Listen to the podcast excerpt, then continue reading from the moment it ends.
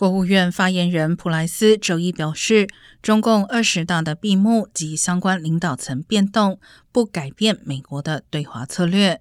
也就是在安全问题上展开竞争的同时，在任何可能的领域与中国就全球事务进行合作。